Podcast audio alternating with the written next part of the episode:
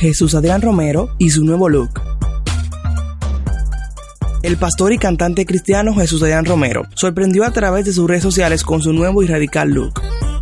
El cantante se ha despedido de su característico pelo moreno medio rizado para irse al lado contrario y lucir ahora con un estilo más enfadado y moderno que ha sorprendido a sus seguidores, como nosotros. Han tenido que volver a ver varias veces la imagen en la que Hart anunciaba su nuevo aspecto.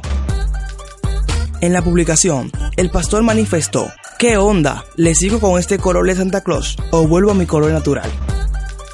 Este post tuvo muchos comentarios. Entre ellos se destaca el de su hija Melissa Janet Romero que le comentó, voto por Canoso, pero me gustan los dos.